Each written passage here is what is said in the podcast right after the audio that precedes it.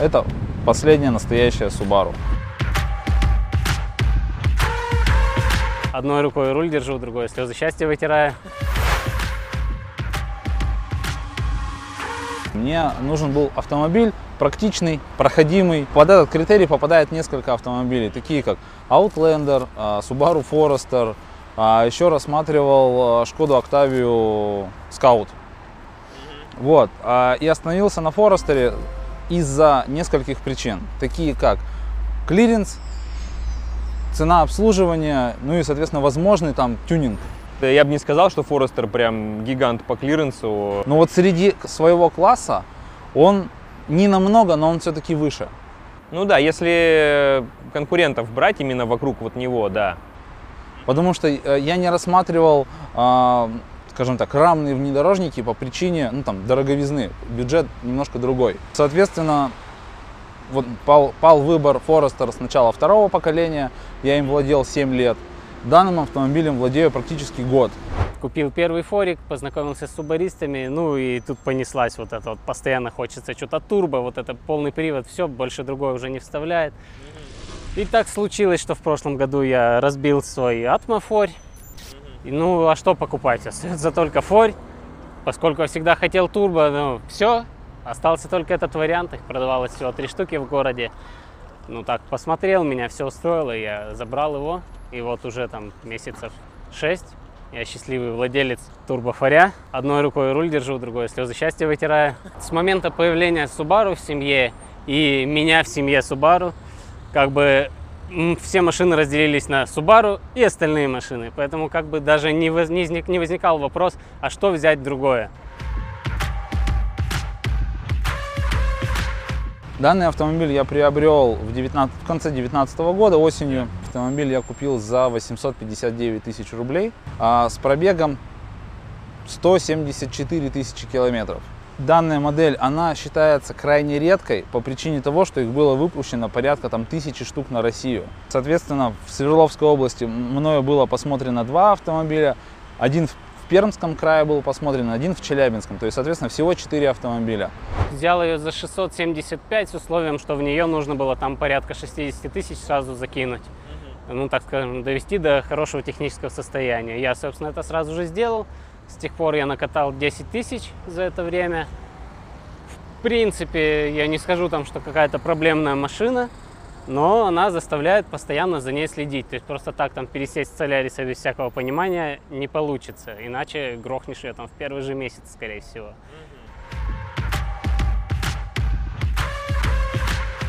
Нет, по части самого ЛКП проблем нет. То есть тут только, вот, к примеру, а, ну, вот данный капот можно рассмотреть как пример, да. А, он в заводском окрасе не подвергался вторичному окрасу. Присутствуют стандартные, скажем, сколы от э, езды по трассе. А, ну, для десятилетнего автомобиля с пробегом под 200 Ну да, ну да. я считаю, что это достаточно ну, хороший результат. Ни на арках, ни на а, краешках дверей таких сколов нет. Кузов такая отдельная тема. Ожиданий от него было больше. То есть в целом он по выполнению своих задач хорош, он достаточно вместительный, он неплохо выглядит, особенно с этим мотором, то есть с ноздрёй на капоте. Так довольно агрессивно, особенно с обвесом. В нем комфортно, он большой, можно много чего перевозить. Но есть у него конструктивные косяки, это слишком мягкий он. Особенно это сильно чувствуется именно с этим мотором. То есть мотор позволяет этой машине ехать динамично, Мгм. а мягкость кузова не позволяет ей рулиться вслед за этой динамикой. И поэтому кузов нужно, ну, по-хорошему, если берешь машину в этом кузове, нужно сразу же усиливать распорками, ну, хотя бы одну сверху спереди, одну сверху сзади и хотя бы одну снизу сзади. Машина старая, новой-то у меня, конечно, такой не было, поэтому ездит она много, в том числе по трассе, сколов на ней достаточно. Но учесть, что кузов покрыт керамикой, и там с трех метров даже при таком количестве сколов после обычной мойки там на мойке самообслуживания выглядит он бодро, там блестит. Ну, то есть, ну, наверное, нормальная лакокрасочная в пределах там так же, как у конкурентов в этих годах. Ну, изначально покупал комплектацию S-Edition просто из-за э, самого салона. потому что это топовая комплектация, это кожа, ком- комбинация кожи и алькантара.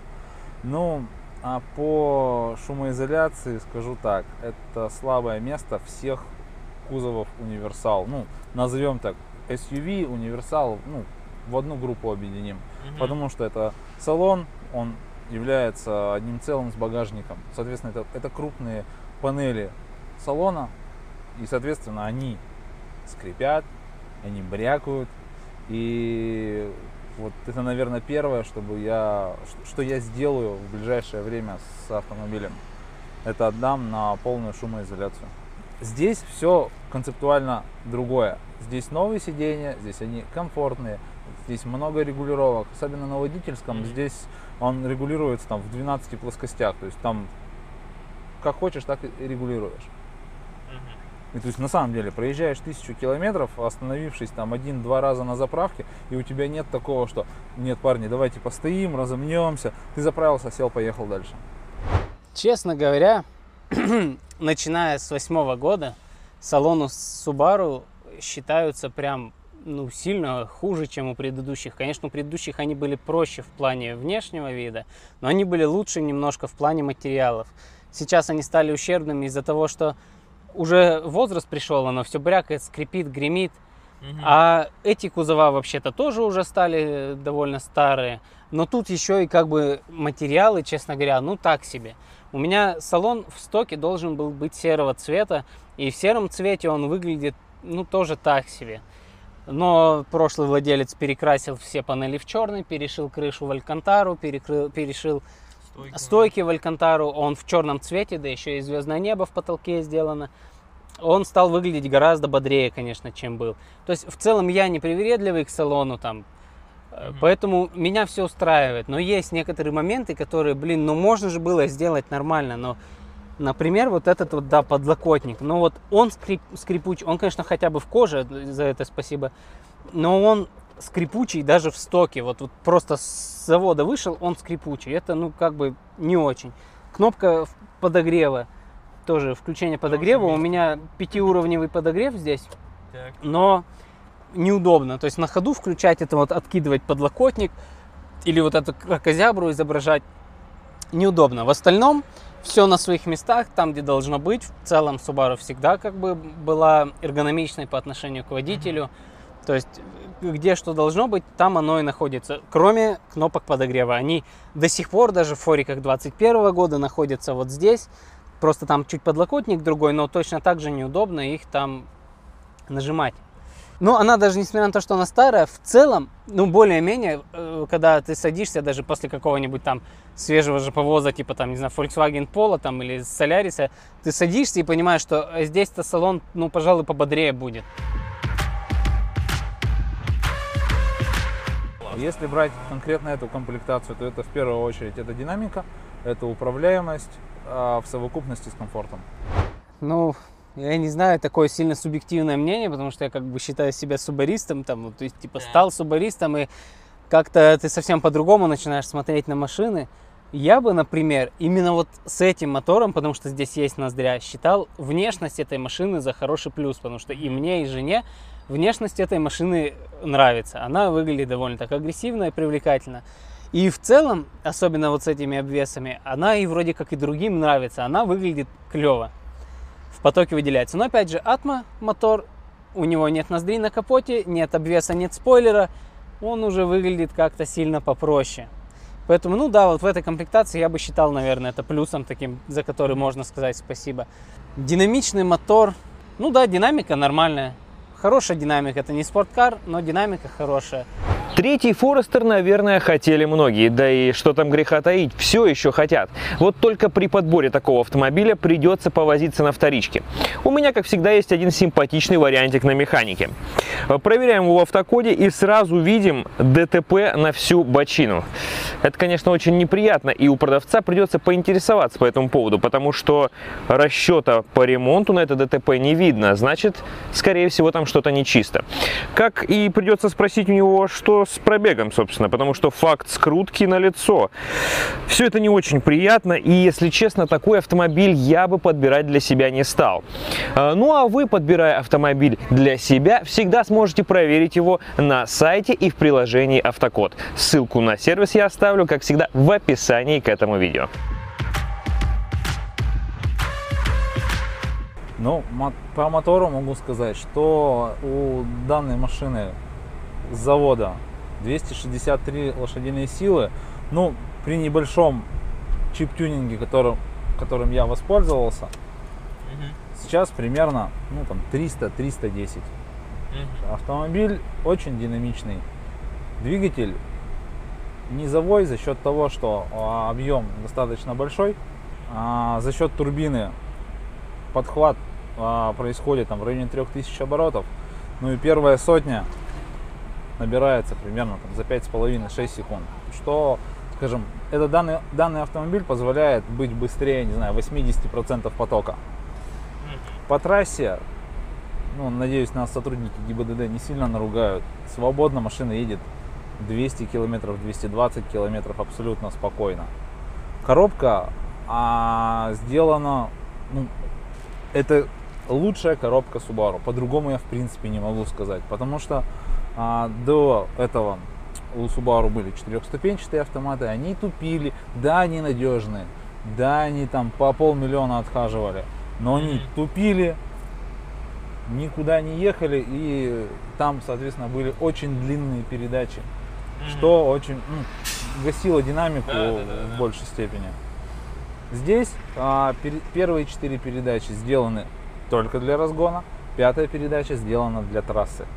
То есть у машины 3000 оборотов на скорости 140 км в час. То есть там а, у одноклассников, ну можно сказать, там на тысячу будет больше количество оборотов. Соответственно, это и расход топлива, и акустический комфорт. По поводу подвески. Если подвеска позволяет свободно ездить там 200 км в час, этот факт позволяет сказать, что подвеска а, для данного автомобиля подобрана и сконструирована идеально. Мне ощущение от вождения нравится. Единственное, что я не до конца доволен подвеской.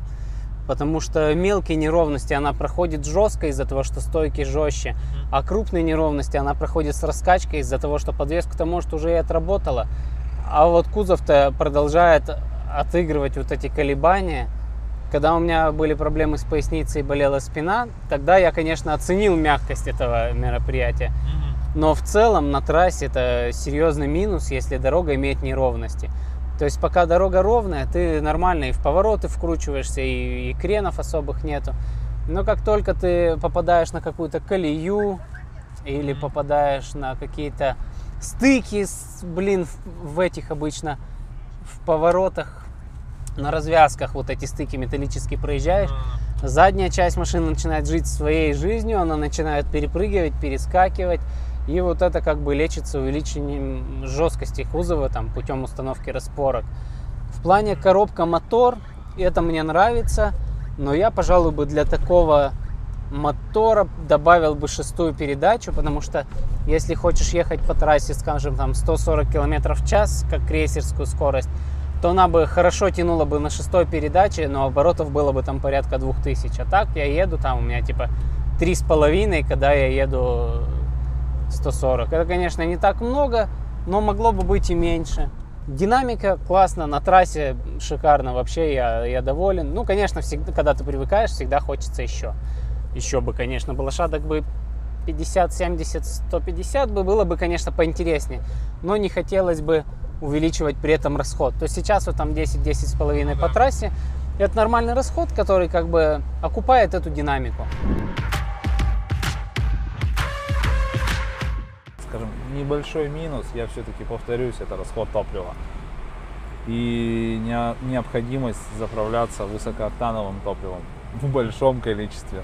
Ну, я бы считал главным минусом это вот эту жесткость кузова пресловутую, которая реально раздражает. Вот это. И, и, и еще главный минус, вот у Subaru есть двухлитровые турбовые моторы, но они их не поставляют на российские комплектации. То есть, если ты хочешь этот форик взять с турбомотором и левым рулем, то это только 2,5. А 2,5 у них самый привередливый мотор. То есть, двухлитровый мотор можно надуть там 300 сил, 350 сил, и он ездит, живет себе нормально, ты не паришься, не смотришь каждые, блин, 10 минут на датчик там давления, температуры масла, чтобы не нервничаешь лишний раз на двухлитровом моторе, а на два с половиной нервничаешь. Вот это, ну, почему они не поставили? Я, конечно, знаю почему, потому что разная система налогообложения у нас, э, у нас и в Японии. В Японии платят с объема, а у нас платят с сил. Э, и поэтому они делают нам моторы более объемные, но с меньшим количеством сил, но при этом больше моментами. Они по динамике примерно схожи получаются. Ездить на них комфортно, но налог платишь меньше, чем если бы ты взял какой-нибудь двухлитровый, там, у него было бы 280 сил, а не 230. И ехал бы он также, по сути, там, снизу, например. Но зато он был бы менее привередлив. Ну, то есть, если хочешь 2 литра турбо, то только правый руль. Ну, вот это, конечно, вообще главный косяк. Потому что 2,5 у них откровенно слабые моторы, привередливые. Скажу так, подвеска здесь осталась на том же уровне по, э, своим, по своему ресурсу, но она стала более комфортной. Коробки э, передач, в частности именно гидротрансформатор, стали более надежные. Э, по моторам изменений не произошло. То есть э, данные машины идут с завода либо с двухлитровым атмосферным мотором, либо с двумя вариациями 2,5 литрового турбиров... ну, турбированным мотором они, что в предыдущем поколении, что в этом поколении, они практически не отличаются. Ну, в принципе, пока что получается, что оно надежнее, чем второе. Ну, в целом, да. Кроме четырех сделанных ТО, у меня была одна единственная поломка. Это турбонагнетатель. На данном автомобиле э, он достаточно редкий, только это вызвало определенное неудобство. Ну, насчет лучше и надежнее, это надо, опять же, сравнивать со своими задачами. Насчет того, что лучше, ну, оно, по крайней мере, современнее. Это уже реально кроссовер. Предыдущее поколение это был универсал. Поэтому, когда вот у меня был предыдущий седьмого года, этот восьмого, я пересел всего лишь в машину на год свежее, но по ощущениям я пересел в машину на 10 лет свежее. Она по салону свежее, она внешне свежее. Она, она, по крайней мере, сейчас выглядит в соответствии со своим временем, она в потоке нормально смотрится. А предыдущий кузов все-таки это видно уже, что машина, ну, реально старая. С возрастом, да. Да. А, ну, с этим мотором масло меняется каждые 5000, то есть я уже дважды его поменял. И вот буквально там за эти выходные я еще 500 километров намотаю, поменяю еще раз масло. Я уже за это время успел обслужить вискомуфту, потому что на мощных машинах она умирает гораздо быстрее, потому что ей чаще приходится блокироваться. В первую очередь я посоветую смотреть автомобили только в профильных сервисах, которые занимаются данной маркой и желательно там не один, не, не два года. А все они знают болезни и мелкие недостатки. Но, а, к примеру, вот по этой модели могу сказать, у нее автомобиль, ну, у этого автомобиля мотор 2,5 литровый четырехцилиндровый оппозитный двигатель. А его слабая сторона – это склонность к перегреву. То есть, если этот мотор перегреть, он потребует капитального ремонта. Это немалая сумма денежных средств. А, нужно смотреть, скажем, в прошлое автомобиля. К примеру, покупая этот автомобиль, я увидел, что предыдущий хозяин, а возможно еще и предпредыдущий, поставил хороший радиатор, толстый, ну, как это правильно? Позаботился об этом, короче, да, да позаботился о том, чтобы автомобиль не было технической возможности перегреть. Это мне сказало о том, что с данной проблемой автомобиль не знаком. По а, ходовой части, ну, я могу сказать только, только одно, она неубиваемая. У машины пробег 194 тысячи километров, здесь вся ходовая родная, вся. Здесь нет ни одной замененной детали. Самое главное и дорогое в этой машине это мотор, Поэтому в первую очередь надо смотреть на него, потому что его капиталка стоит недешево, его замена стоит недешево, потому что это 2,5 турбо, один из таких очень дорогих моторов среди Subaru. Надо проверять его, а он довольно-таки нервный, э, за ним нужно внимательно смотреть. Поэтому желательно брать машину клубную, а такие машины чаще всего клубные, и такую, за которой ну, как-то можно проследить историю обслуживания. Ну и по-хорошему иметь хотя бы 1200 сверху на, на первое время в случае вдруг что, чтобы допилить ее до состояния нормального. Потому что большинство людей, берущих такую машину на таком моторе, сталкиваются с тем, что нужно Вложиться. менять мотор, например, либо его ремонтировать. Поэтому, когда я выбирал, Это из я печальных, конечно, э, новостей. брал машину именно эту, потому что у нее известный из чего собран мотор, когда собран мотор, кем собран мотор. Соответственно, она обслуживалась в клубе, собиралась в клубе у человека, который в этом э, хорошо понимает. Ну и как бы прозрачная история машины от самой ее покупки первым покупателем до самого ну, момента покуп- покупки мной. Поэтому как бы, ну, я был, тем более она немножко не в стоке, она подготовлена, так скажем, под российские реалии. Ну, теоретически у нее есть залог, что какое-то время с мотором будет все в порядке.